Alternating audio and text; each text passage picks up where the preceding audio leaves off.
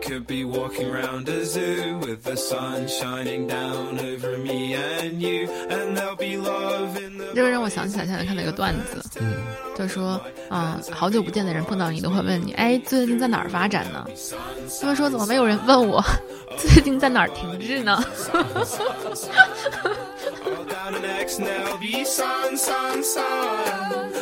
Our faces, and sun, sun, sun. So what the heck? Cause I'll be laughing at all of your silly little jokes, and we'll be laughing about. Hello，大家好，欢迎收听新一期的有朝一日，我是玉林。我是阿露，我是小六，六月其实还有个季节，也就是毕业季的到来。对于这届毕业生来讲，其实嗯非常特别，因为今年很多学校都没有办毕业典礼，很多同学都提早回家了。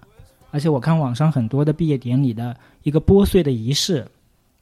都不是真人，是一个卡通的图像，然后每个同学的头像都在电脑显示屏上显示，然后拨穗的仪式就是这个穗从这边突然转到了另一另一边，相当于这个仪式就是举办好了。一个线上拨穗的一个环节，对一个线上拨穗的环节。而且今年呃就业市场特别严峻，嗯，但前期的话，考研的人数大创了新高，分数也创了新高，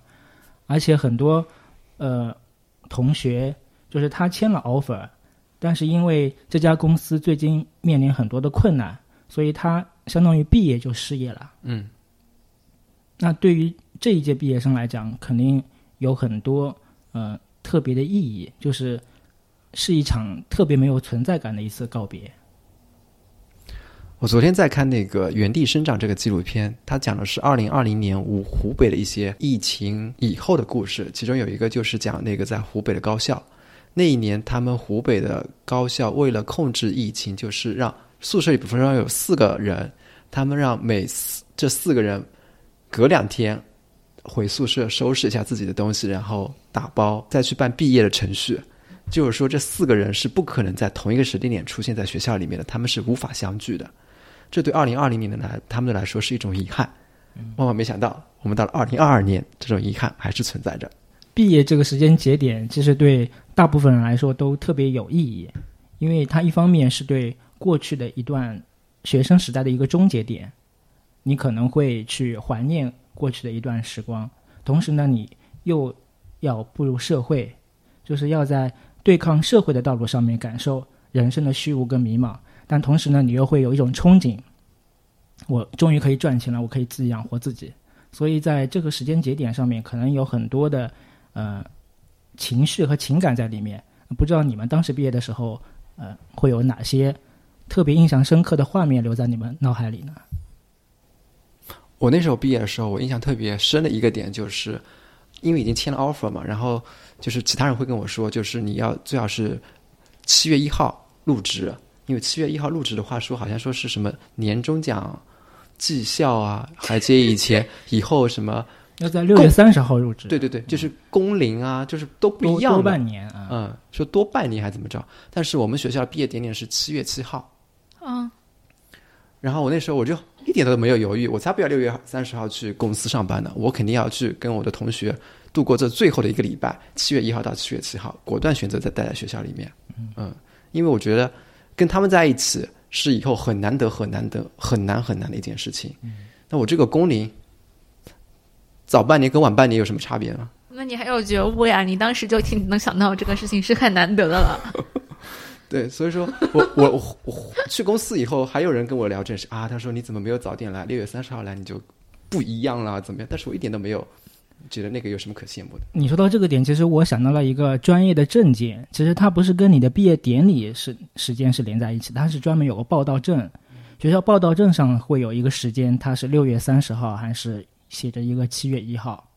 可能是你们学校的呃报到证上本身可能就写的七月一号吧。他写七月一号，我也不会去跟那个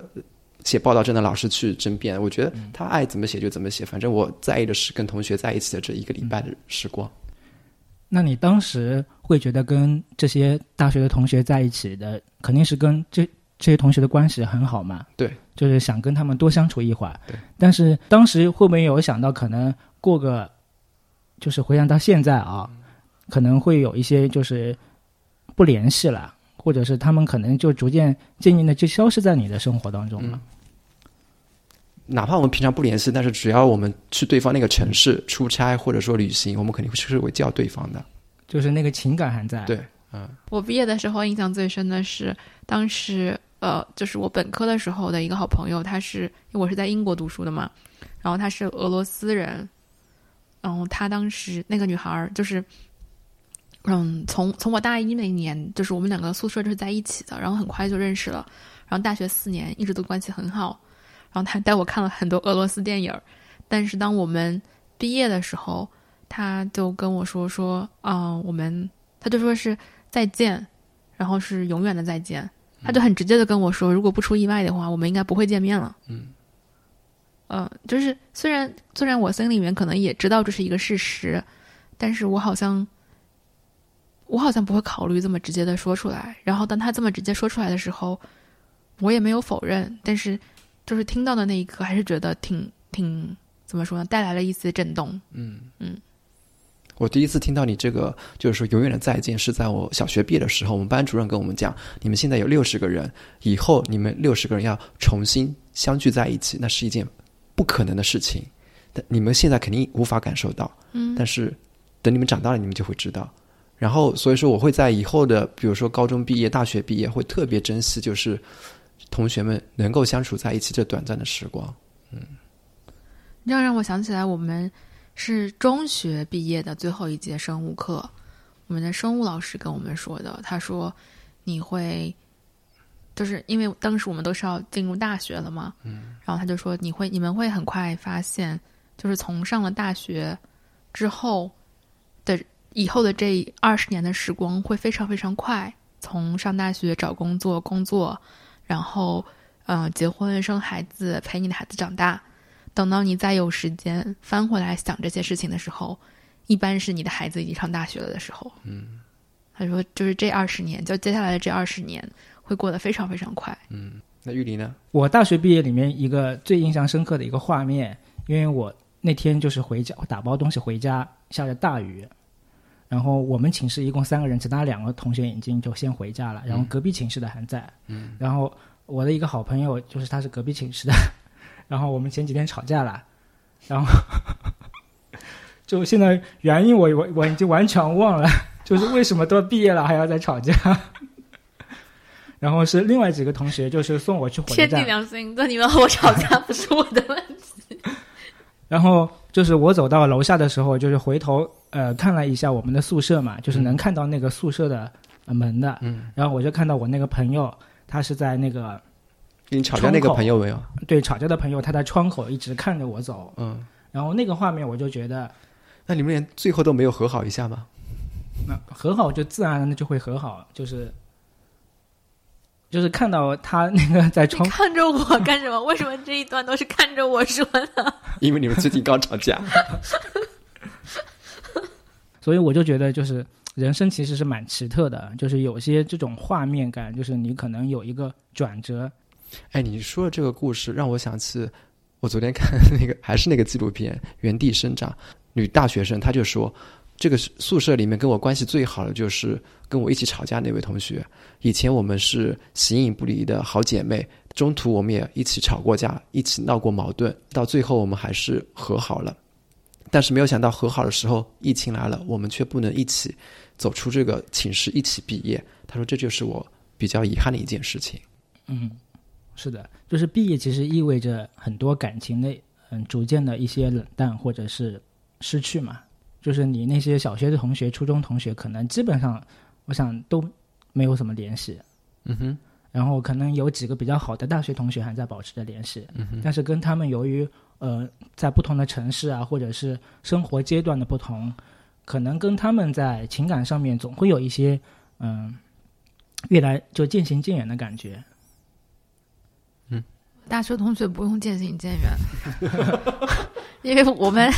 我们在国外读的，就是大家都是来自不同地方的，就是呃，即使都是中国同学，也是来自不同呃省市的。嗯，国外的同学就更不用说了，就是来自基本上都是欧洲各个不同地方的，就比较多，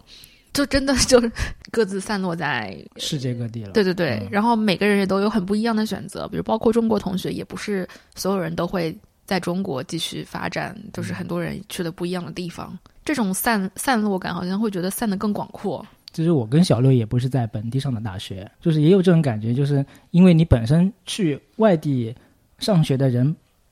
老乡本身就很少的，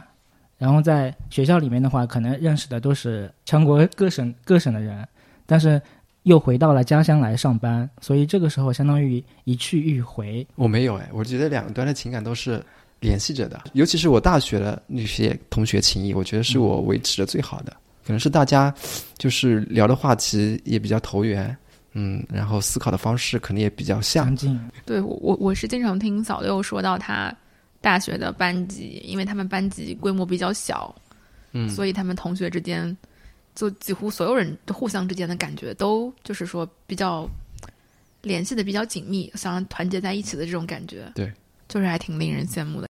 最近很多大学都在办毕业典礼，B 站里面最火的一个大学的毕业典礼就是青岛大学的毕业典礼演唱会，每一个人就是唱出歌来的那个瞬间，就会把你带回到大学青葱校园的那个日子，嗯，那么的美好，那么的阳光，那么的天真，那么的浪漫。嗯，昨天我在看那个视频的时候，就是看的整个弹幕都是些什么什么大学发来的报道，什么什么大学发来的报道，什么什么大学发来的报道，能感觉到浓浓的大学生的那种青春朝气，通过弹幕的形式就是映射在你的眼前。那段视频是一个唱歌的视频嘛？对，毕业典礼上面其实有一个很重要的仪式是毕业致辞，嗯哼，然后最近也是在嗯 B 站上面，就是 Taylor Swift 的一个毕业致辞，哦，对，他好像读了个博士是吧？他没有是是荣誉艺术博士学位。对是荣誉的嘛，嗯嗯嗯，就是呃他的一个致辞，其实我看了一下，跟国国内的就是普通的一些致辞，其实差距对差别确实非常大。嗯像在我们国内的话，就是你可以想象，就是在一个普通的场合里面，他的致辞是什么样的。首先，他要感谢一下，感谢老师的教导，然后感谢同学的帮助，然后他在呃对未来的生活有一个向往，就是希望大家做一个奋斗的人、努力的人，嗯做一个能为社会做贡献的人，嗯然后或者是做一个孝顺的人，或者做一个自立的人。就是你能想象，就他大概说的是什么什么内容？嗯像那个最近我看到一个呃复旦的一个致辞啊，但是他没有这么普通，但是他最后的一个落脚点，嗯、他就说复旦教会了我们人生道路上面对难题如何选择，面对未来，面对未知。他说：“我一定会牢记恩师的教诲，秉持复旦的精神，做历史的见证者、记录者，更要主动做历史的书写者，在新的历史起点上乘风破浪，勇往直前。”就他会呃说的很振奋人心，鼓舞人心，嗯，但是他的落脚点非常的宏大，就把自己跟这个时代，包括他为呃社会的做的贡献，就是融合在一起，嗯就不是一种小我的姿态去讲述他的故事，而只是一种大我的姿态去讲述一种故事。但是你对比那个 Swift Taylor Swift 的梅梅的一个呃讲话，他就非常从自己的从艺的经历啊，去说一些他自己的对人生的一些感悟。嗯，最后他说了三点建议，就跟刚才完全不一样。他说第一点是，他自己不是说嘛？他说如果真的要提建议，那就是他不想提建议。嗯就最后他有几个就是自己自己对过往经历的一种感悟嘛。嗯他说，一个是生活可能很沉重，你该知道哪些东西该保留，哪些该释怀，你无法背负所有的东西前行。嗯，其次呢，你要学会与尴尬和难为情相处，无论你多么努力的避免陷入尴尬的境地，那些尴尬和难为情总会伴随而来。嗯，第三呢，就是说，他也说，在无拘无束的矛盾心理文化中，渴望被冠以虚名的污名。这种观点延展成不努力的人，根本上来说比努力的人更时髦。但请不要羞于尝试，不劳而获只是一个神话。嗯就他说的这些，都是通过他自己的一些人生感悟，从一个小点上面去展示出来，而不是说他跟一个社会的贡献或者他跟一个国家的连接的角度去说出来的。所以他的呃这次为什么在国内这么火爆，其实很大程度上我感觉是，就是从这个点出发，就是会呃引起很多人们的一种同感。你刚才说的那个毕业致辞，我觉得从电视剧的角度，我们也能发现，我们国人喜欢讲那些比较大的主题，但是可能国外的电视剧，他们就是关注人的自我内心的发展，比如说夫妻之间的情感是怎么样的，而不是说婆媳之间一天到晚在那边打架那种状态。比如我们之前去看那个婚姻生活，它其实就没有什么大的事件发生，嗯，它就是在那么看似平缓，但是又无数无数情绪在不断的暗涌的那种剧情当中。如果是比如说我我们国内电视剧的套路的话，就是如果没有一些波澜壮阔的大事件，就无法进行下去了。嗯，可能编剧和演员自己也不会理解为什么什么事情都没有发生就能拍六七集。你正在收听《有朝一日》，这是一档由三个好朋友哈路、玉林，小六，一同发起并制作的播客节目。这档节目是我们人间观察、好奇心探索、挑战观念和自己的音频记录。如果你喜欢我们的节目，希望你可以在 Apple Podcast 给我们五星好评，也可以在爱发电为我们用爱发电。如果喜欢这期节目，欢迎你把它转发给你的好朋友一起收听。若你希望和我们建立更多联系，可以在微博搜索“有朝一日播客”找到我们。祝你收听愉快！嗯，我们经常就是毕业了以后怀念我们学校里面那些生活，就像我们刚才呃大家在回忆的很多片段一样，就是很多美好的片段会哎从你的脑海里跳出来。你说我们，当我们遥想校园岁月，觉得它很很令人怀念的时候，我们到底是在怀念什么？我觉得是怀念那时候，我们不用，但现在肯定也不一样。我反正我那时候是就是不用那么的焦虑，不用那么的为明天我要干什么，就是可以有很多自由散漫的日子可以等待着我去挥霍那种舒适感。但可能现在生活也不一样了，可能大家现在可能是社会环境啊比较紧张，你要为你的 GPA 考虑，或者说你要为你的实习考虑，你要为你以后的工作考虑，会更加的迫切一点。嗯我我会有时候会想起来，我会经常想起来我妈那个时候，就是她为了就催促我好好学习，抓紧时间，她会经常说说你看你现在这个时候就是你们学习多好啊，每天什么都不用想，只要想学习这一件事儿就好啦，你还不好好学习。然后我我当时其实就是因为只要爸妈说你嘛，你可能本能都是烦。但是现在再就是想起来我妈当时说这句话的话，我就会觉得真的就是居然居然有那么长一段时间，你除了学习以外，什么东西都不用想。嗯，嗯，当然也不是所有人都是这样，可能有些人他们的家庭需要他们去帮助家庭做一些很多事情，但是对于比如说差不多的家庭，尤其是我们中国这种文化之下，父母都认为学习很重要，就是做什么都不会耽误孩子的学习。可能很多人都曾经享有过这样的奢侈，就是说你就负责学习好就行了，其他事情不用你操心。然后现在我觉得我也很难，比如说跟现在的小朋友去解释，你们现在什么都不用想，就只要管学习这一件事儿，是一件多轻松的事儿。但是，但凡就是有一些小小学生的小朋友跟他们聊这个话题的时候，但凡你敢开启这个话题，他们都是翻白眼给你，就是那种愚蠢的大人。嗯，刚才说的就是学校的生活比较单纯嘛，它可能是跟世俗的世界有一定的割裂，就是你可能接触的人群啊，包括你做的事情都比较的单一，所以这个时候就是在象牙塔的里面，你可能会被一层保护膜包裹起来。然后另外一个，我觉得我们我会怀念呃过去的就学校时代的，就是它的呃节奏啊都是，就是它的节点非常清楚的。嗯，我要期中考试，我要期末考试，然后我要毕业，或者是我大一、大二、大三、大四，你就会有一个清晰的安排。就是你自己不往前走的话，就是有背后的一个规则是往前推着你走的。你现在没有吗？季度报、年终报、年底报，周报，这个是有的，但是就是不像那种在学生时代的更为清晰，就是你完你完成了这项考试，就是非常清晰，你有一个分数，你完成了这项考试，你毕你小学毕业、哦初中毕业，有都是非常清晰，是有一给你一个反馈。不光是反馈，有一点像是，嗯、你积累了一个里程数的那种里程碑，就节点是非而且你常清楚的。确实，嗯就不，它不光是一个节点，你确实是有所得到的。嗯嗯，比如说拿到一张毕业证的时候嗯，，对，它确实是具有很强的现实意义的。啊、嗯就是这些呃事情会推着你往前走，而且你到了这个点以后，它对应的会有东西给你，你的一份成绩单就是你的一份，就刚才说的里程碑，嗯，就是非常清晰。而你到了社会以后，那虽然我们还要做周报、月报，呃，年度总结，但是你这一年到底付出了什么，或者是你想要什么，你得到了什么，其实是一种模糊、有点模糊不清的一种状态。你很难在社会里面，就是再有那么明晰的一种呃。就是节点的里程碑在那里等着你，或者是等你去追求。你需要自主的去追寻一些东西，才能达到自己那种想要的状态。所以，我觉得学生跟呃社会人的一个很大的区别就是，学生时代你可以你不了解自己，也可以做一个很好的学生。你按照老师的意图啊，或者学校的意图，就有一个规则会让你做一个好学生。但是你到社会上以后，你要做一个好人，或者是。你要做一个自认为成功的人，你首先是要对自己有一个更为充分的了解，你才能去做。我跟你的想法不一样，我觉得这是你一种自我意识的体现。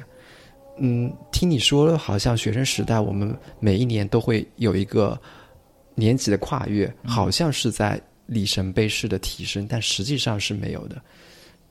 举一个简单的例子，比如说这道数学题，你觉得你从初一升到初二？你看似是跨越了一个阶段，但实际上，初一的有些题你也是不会的。你只是这个时间把你推向前，你让你自己以为你有成就感，而且那种成就感是不会让你自己去反省我这段时间的迷茫的是什么，我自己内心想要的是什么，是没有那种时间沉淀下来让你去思考的。但是如果我们脱离学校这个场地，啊，跨入社会以后，这个社会里面会有很多的时间让你去思考。我自己到底想要的是什么？我与我自己想要之间的差距是什么？所以说，你会觉得那个挫败感、迷茫感会更强。我觉得你们两个说的是两条，嗯，平行的轨道的感觉。就是像玉林说到的，比如说我们完成了一些特定的学业的任务或者是学习目标，嗯，然后通过了一些特定的考试，你在世俗意义上确实是有所收获和得到的，并且在这个过程当中，你的一些。技术可能是确实提高了，这个技术包括，比如说，呃，数学我学会了微积分，也包括呃，我获得了更多的实践方法，完成作业的方法，写论文的技巧，就是学习方法也提高了。但是好像这些并不能够完全解决，像刚才小六说的，就是一个人最终自己要扪心自问，就是说我学这一切东西到底为了什么？嗯，我在这个社会上到底以何自立？到底什么是我？我又是什么？我拿什么来定义自己？他又不能解决这一块的问题。嗯，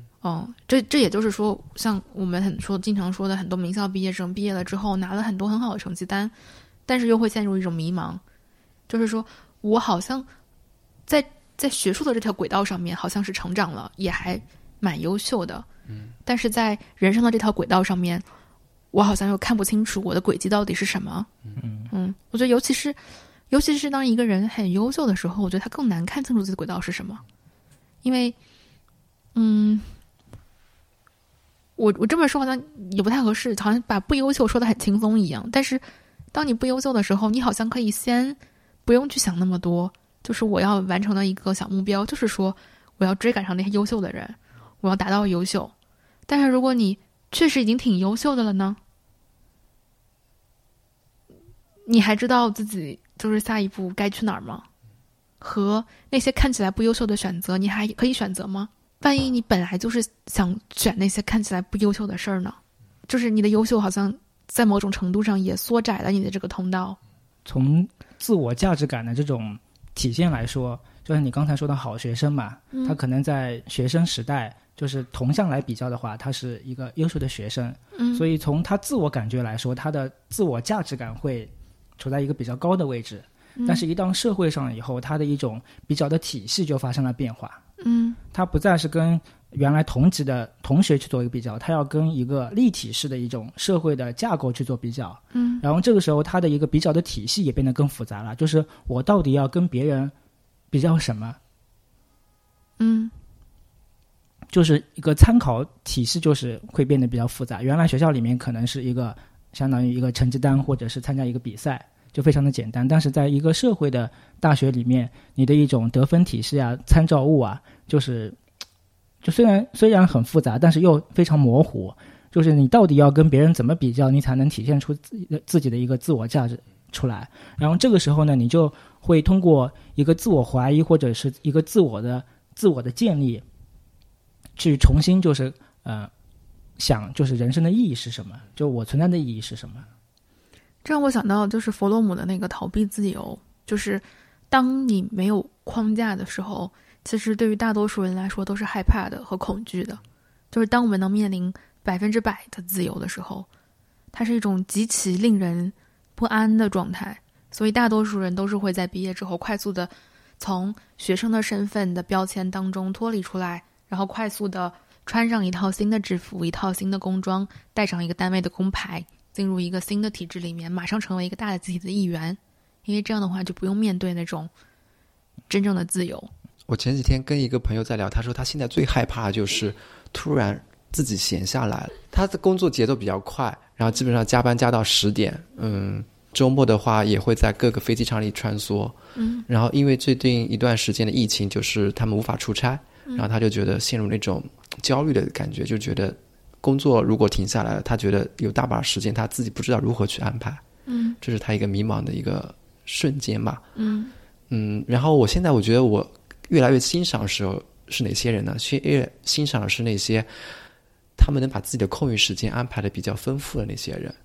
就是他有自己的丰富的课余时间，他也知道我的这些时间应该花在哪些地方，有他自己的爱好，有他自己的想法。你说的是阿路吗？对，阿路就是我一个 崇拜的一个人，就是他不会被工作这一件单一的事情所困住。就是当然，如果你的目标就是赚钱，我觉得也挺好的，就是目标也很清晰、很单一，很有指向性，很有指向性。对你只要去做就行了。嗯。但是如果你的目标不是赚钱，那可能你在寻找你自己的目标时候会有点困难，因为那个。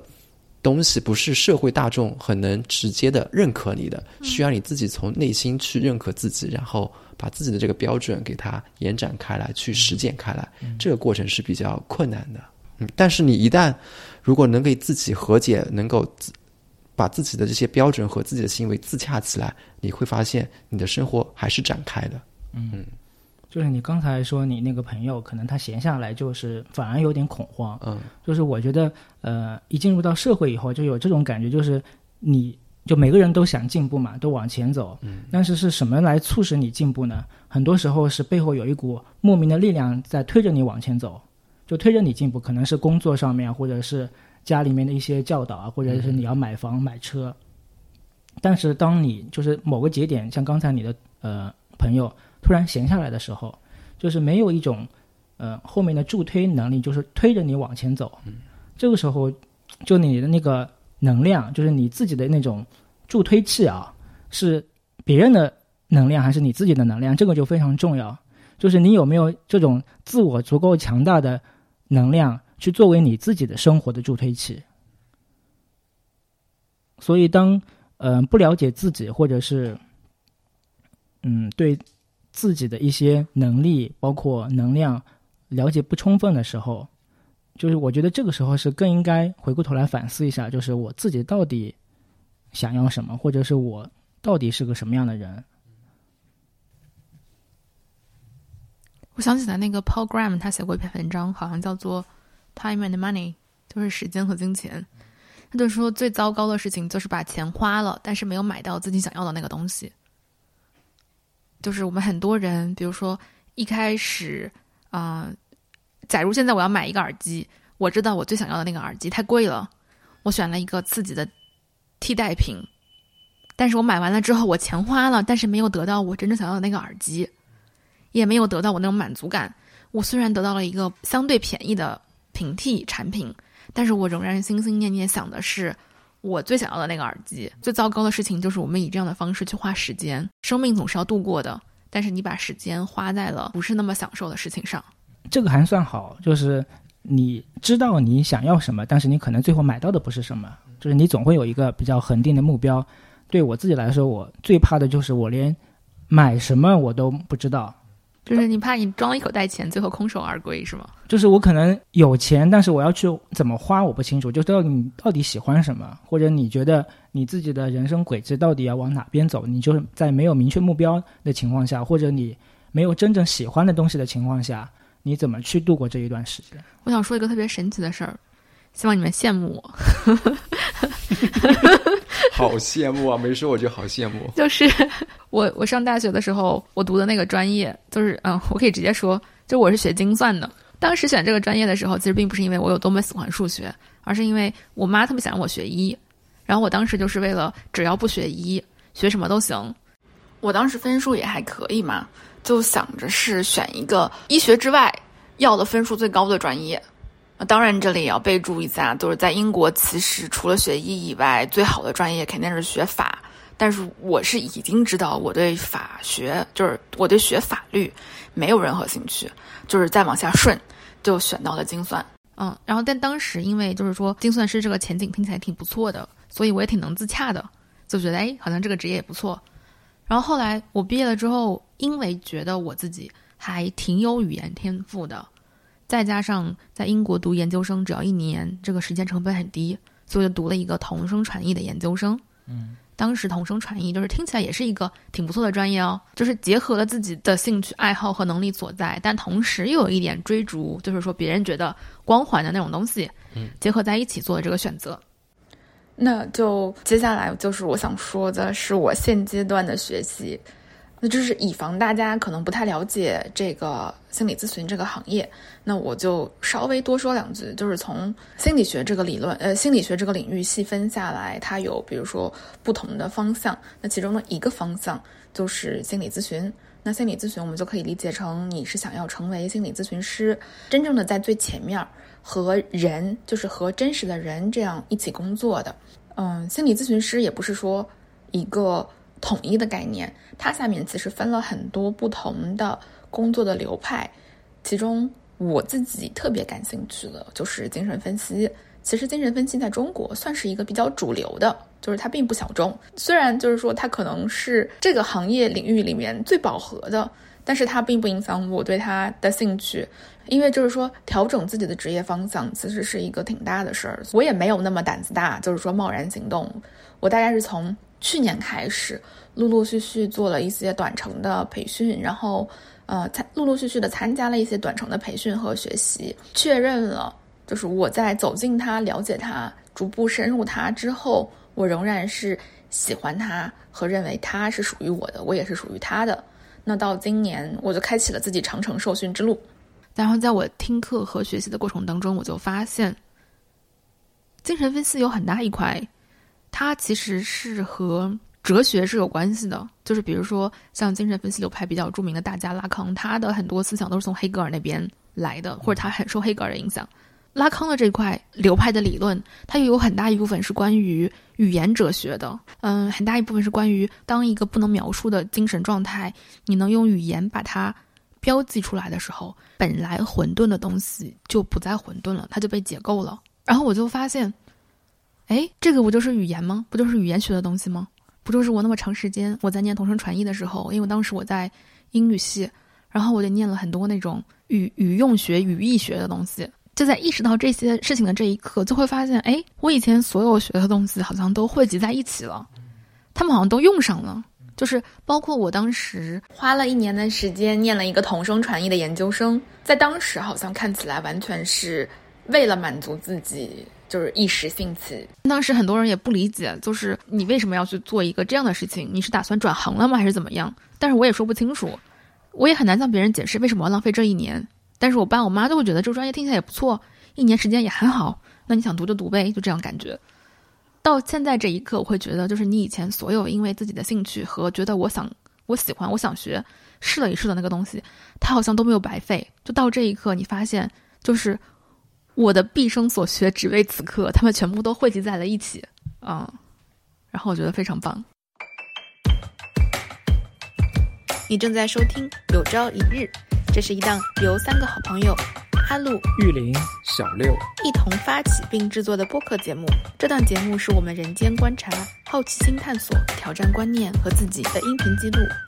如果你喜欢我们的节目，希望你可以在 Apple Podcast 给我们五星好评，也可以在爱发电为我们用爱发电。如果喜欢这期节目，欢迎你把它转发给你的好朋友一起收听。若你希望和我们建立更多联系，可以在微博搜索“有朝一日播客”找到我们。祝你收听愉快！刚才我们也说，就是嗯、会怀念一些大学的时光嘛，就觉得做学生是一种很纯粹的状态啊，是在象牙塔里面的，是与外界世界保持距离的。但是，其实我觉得，不管是在哪种环境，都不能跟这个大环境撕裂开来。就是你学校的生活，其实也是跟这个时代的洪流是融合在一起的。就是我们也有很多期节目讲过这个在时代背景下的人生的一种嗯、变迁嘛。嗯，所以我们回过历史去看我们国内的一些大学的变迁，其实也可以感受到，就是大学或者是这种教育在我们呃这个时代的洪流里面，也是发生着很多转变的。它不是纯粹的与世隔绝，或是一种独立的象牙塔的状态。在民国的时候，就一九三八年的时候，陈立夫当时被命名为教育部长，然后他当时呢，就是要一上一上任就想加强对全国教育体系的一个控制，所以他当时呢，就是呃有一个工作举措，就是准备在大学新设三门必修课，这三门必修课是体育、军训和三民主义。然后这个三民主义呢，经过当时国民党的呃删减跟修改呢，就是被设为这个三民主义其实已经成为当时呃国民党领导下的一种教条主义的政治课。所以当时很多呃民国的大学都是呃向往这种自由主义的，特别是在嗯、这种特别嗯好的一些大学里面啊，所以当时很多像西南联大很多师生都表达了强烈的反对，然后就感觉这是赤裸裸一种党化的教育，跟当时这种在欧洲教育体系下的一种自由主义的大学是完全背道而驰的。上有政策，下有对策嘛，很多像西南联大，他就会把这些呃这些这些政治活动啊，都是安排在呃午餐的时间，就是让学生们就说自己你该吃饭的吃饭，然后但是我这个活动呢也还是搞的，但是这个活动反正你们在吃饭，我也不管你们来不来，然后就这样就应付过去了。所以当时在呃民国这些学校里面，其实这种对自由主义向往，包括他不允许一些就是这种嗯政治政治力量的这种控制啊，其实这种势力是非常强大的。然后到嗯、建国以后呢，当时国家百废待兴嘛，在民国的时候，其实培养了一大批的综合性的大学，但是在呃新中国成立以后，就是百废待兴，很多专业技术的人才是非常缺乏的，所以当时是为了呃在一些专门科技人才培养上面能够呃集中力量解决这个问题，所以当时呢对全国的大学资源呢进行了一种整体的一种调整，就是我们现在称的一个嗯建国以后的院士大调整。嗯这个院士大调整呢，是在呃一九五一年的时候，就经过小范围的试验以后，中央就开了一个会，叫做全国教育工作大会。然后就这个会上就是开始吹风了，就是针对全国的院校进行一个调整。然后到一九五二年在，嗯、北京的八所高校改革试点以后呢，迅速在全国范围内就开始啊、这个高校的院士调整的工作。所以在这一轮院士调整以后，其实对很多大学的结构啊，包括很多就是老师的生活啊就产生了很大的影响。因为现在我们所说当时高校改革的五大母校，包括现在的南京大学、浙江大学、厦门大学、武汉大学和中山大学，就这些大学，呃，相当于都是在东南沿海一线嘛，然后是民国成立的呃综合性的大学，所以在这一轮高校调整的时候呢，相当于把这些大学都弱化了，都把它拆分了。然后当时呢，还有一个要求呢，就是，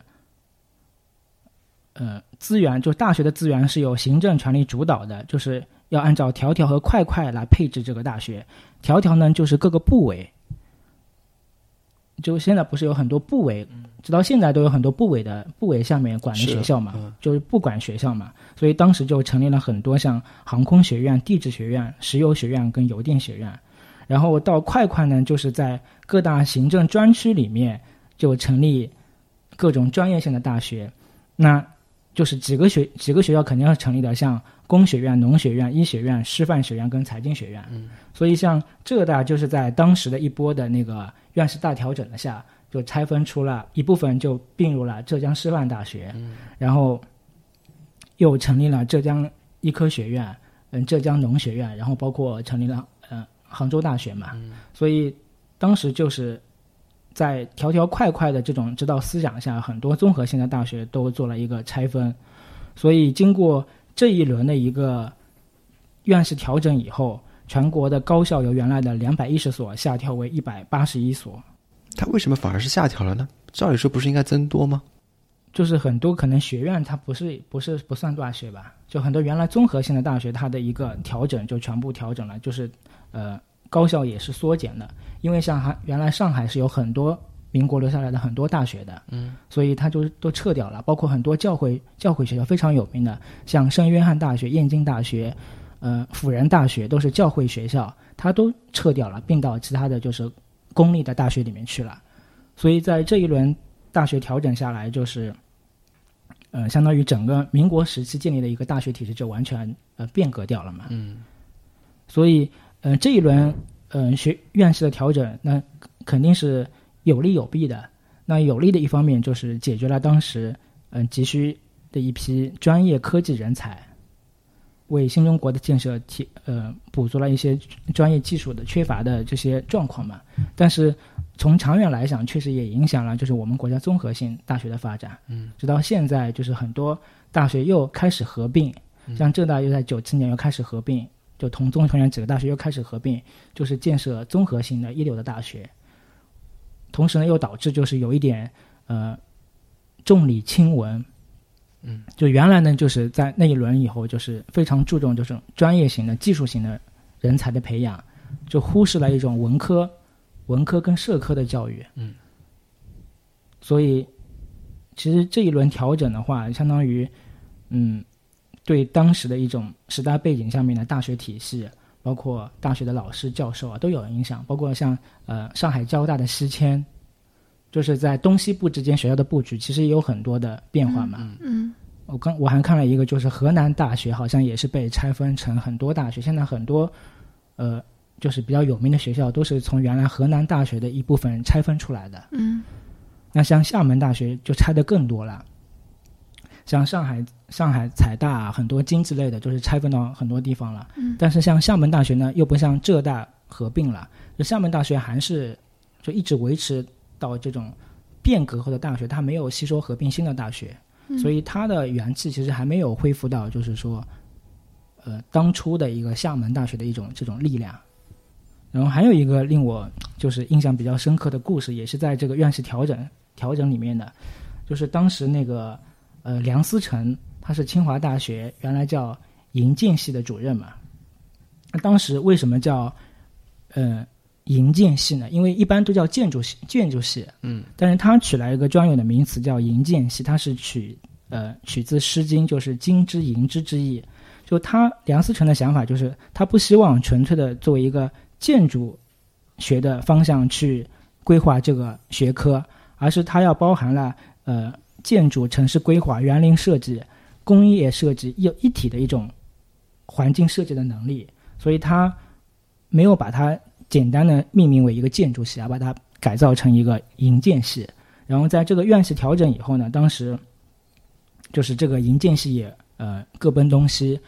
名字呢又改回为建筑系了。然后同时呢，因为当时不是北京也是在五几年的时候，北京市政府出面要召开一个对首都文化建筑保护的一个座谈会，然后当时梁思成跟林徽因都是嗯、呃拼命想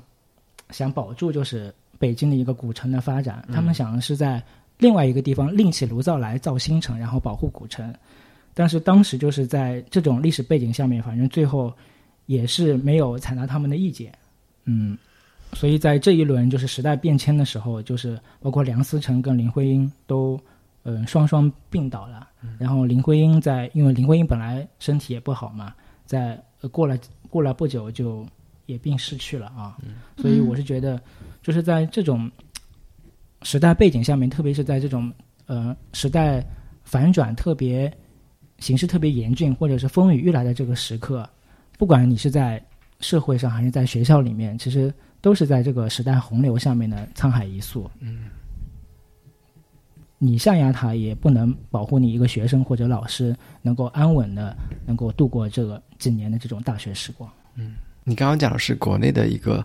社会发展情况对我们学校的一个影响。那我接下来要讲一个一个例子，就是我想讲一个影片，就是一九六七年拍的，叫《毕业生》。嗯，首先给大家稍微简单介绍一下六十年代的美国是怎样的吧。就是那时候的美国是经济是高速发展的，但是年轻人呢对这些高速发展的经济，他们也有自己的思考，他们就是非常质疑旧的秩序以及旧的思想。那时候美国也是在越南战争这么一个状态下，他们是。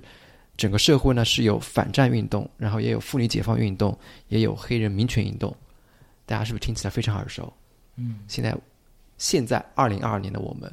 似乎也没有一丝丝的前进，还在做这些运动，还努力着。嗯嗯嗯然后他们父辈呢是经历了战争，是相当于在美国那个社会是一个保守派的力量，他们会比较珍惜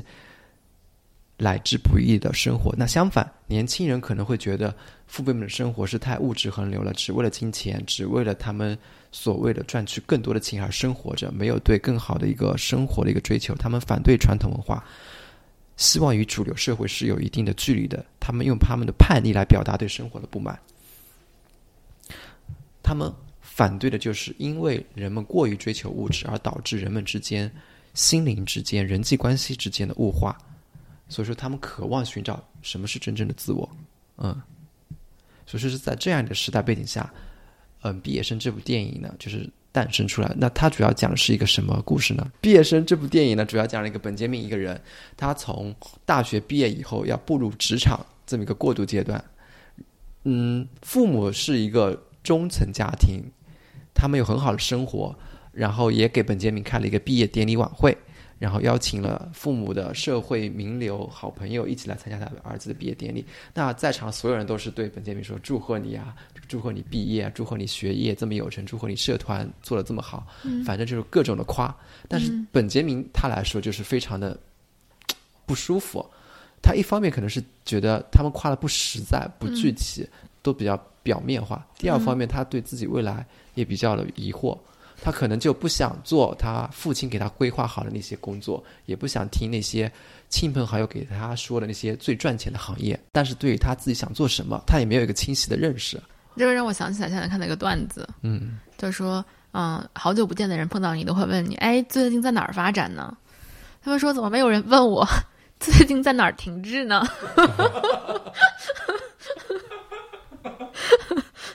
你继续。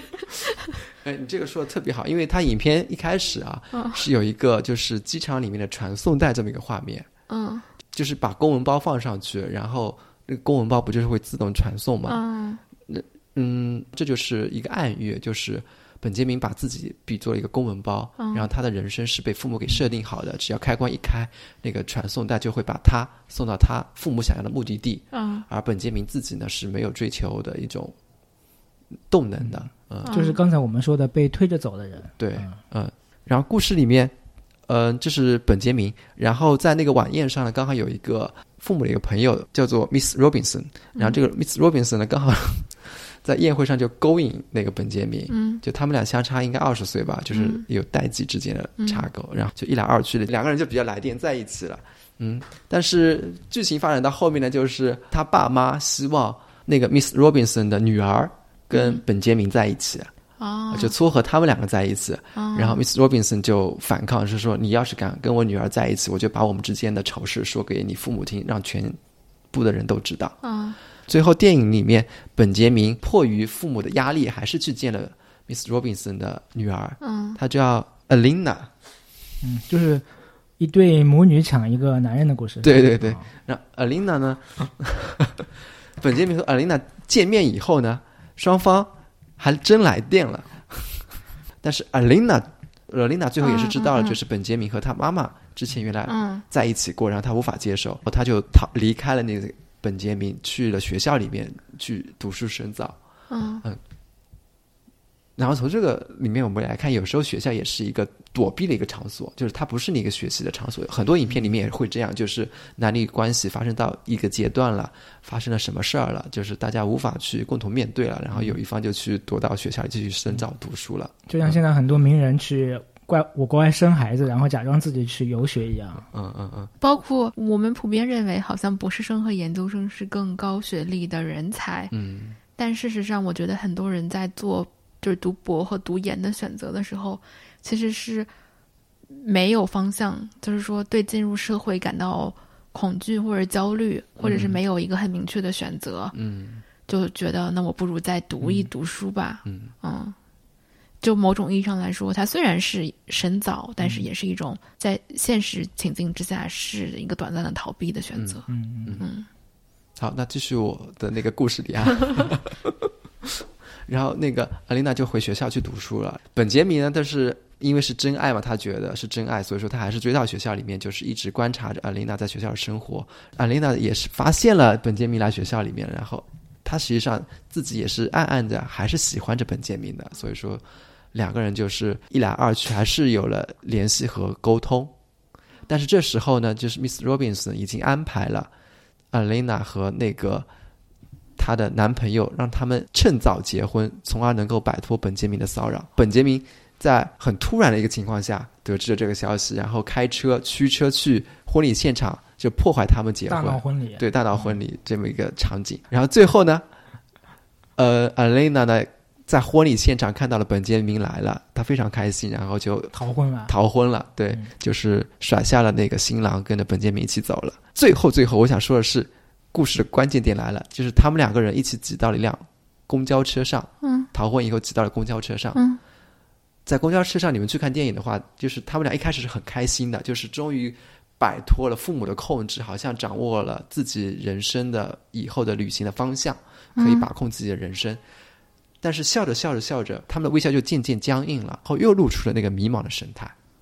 我觉得这就是一个非常真实的一个画面的写照。哦，很多人就会觉得啊，我终于找到我自己的目标了，然后我在这个目标的阶段里面，我也有奋斗的方向了。但是如果你真正的达成了这个目标，接下来你该怎么走？哦，可能会又会陷入一个新的迷茫的一个开始。嗯，就是迷茫是一直都在的，就像可能像波浪一样断断续续、断断续续。然后就在公交车上停止了。对，就整个影片就是在公交车上，他们那种又渐渐迷茫的神态露出以后，就是停止了。太狠了。我觉得是，嗯，反抗是比较容易的。嗯嗯，就是当你面对一些枷锁或者面对一些规训的时候，你知道你要反抗它，反抗是一个容易的选择。但是，一旦你反抗成功了，就像刚才我们提到的，你面对一个真正的自由的时候，它就变难了。嗯嗯，你刚才说的这个电影是上个世纪六十年代为背景的，对。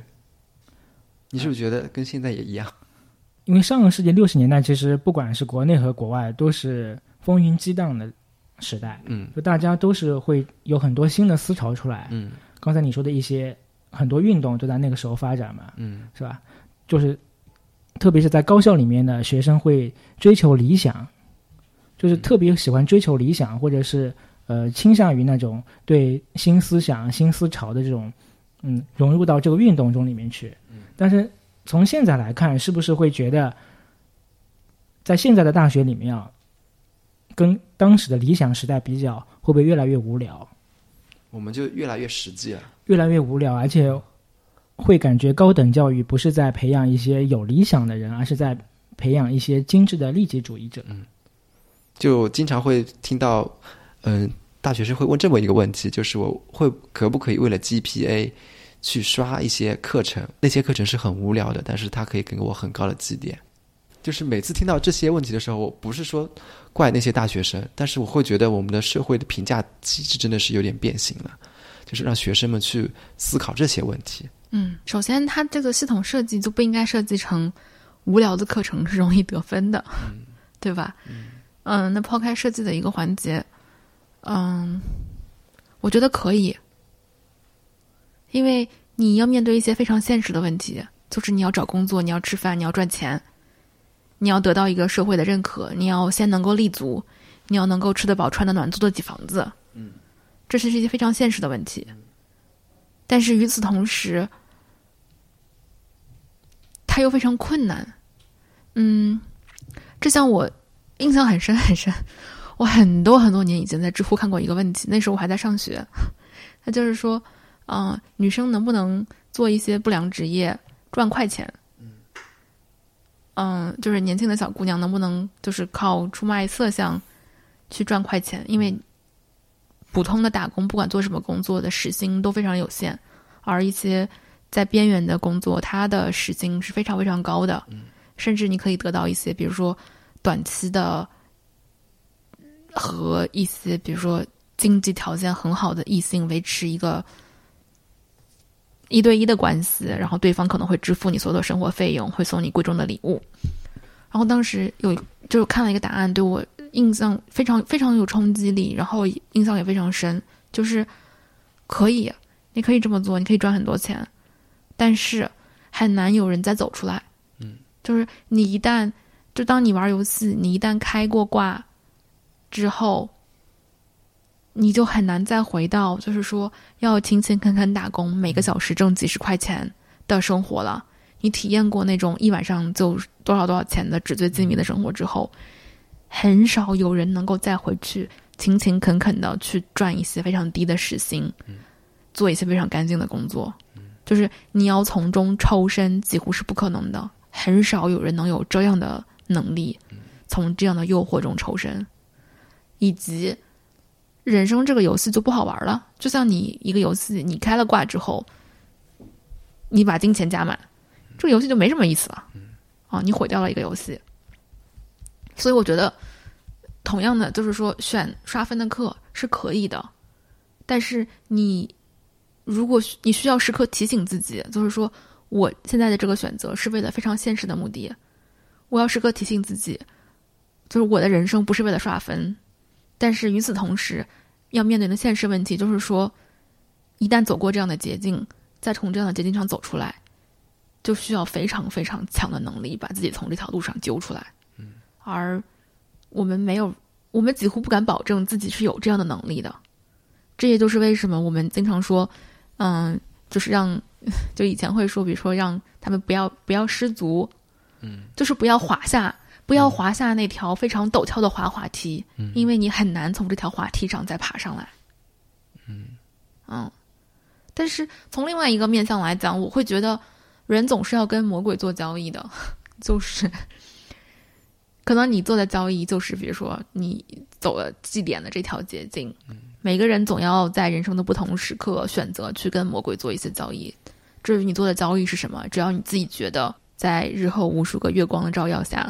你自己觉得可以接受，那就是可以接受的。像比如说现在毕业的这些学同学们，他们都是经历了很长一段时间上线上课的，包括像前两年我认识的一些在海外留学的同学，其实海外的很多学校也上了或长或短的一段时间的线上课和网课的，甚至有些学校是不要求国际生返校的。很多同学如果是最后一年的留学生的话，就提前回国了，尤其是前面两年国外的防疫政策特别和国内形成了一个鲜明的对比的时候，我我不知道这对于很多同学来说造成一个什么影响。在我心中，上学就是 on campus，就是在校园里上学这件事儿和只上学差距还是挺大的。就是在我眼中，校园是一个能量场，我在那里的时候，我可以吸食它无尽的能量。它那边涌动的那一种，你说生命力也好，说是青春感也好，是你可以在上面无限吸食的。你就可以像一个，我如果脑子中有个画面的话，就是我是一个已经要干枯的僵尸，在那边吸收新鲜的血液。那时候好像只要抛出一个问题，没过多久你就会有一个答案。或者说，就是学校里面的那种那种氛围，它是自带的一种能量的，嗯，所以我觉得就是上网课的体验和真正就是 on campus 和那种生命力流动起来的感觉，差距还是挺大的。所以像这届毕业生就上了三年的电大，电视大学，以前是有电电大的是吗电大？学啊，业大跟电大嘛，电大就是电视大学的意思吗？是电视大学的简称呀。那他们主要学什么呢？在教室里是看电视的吗？录播吗？应该就是看碟片吗？哪种碟片？哥，好的，那我们今天就聊到这里吧，那我们下期再见，拜拜。拜拜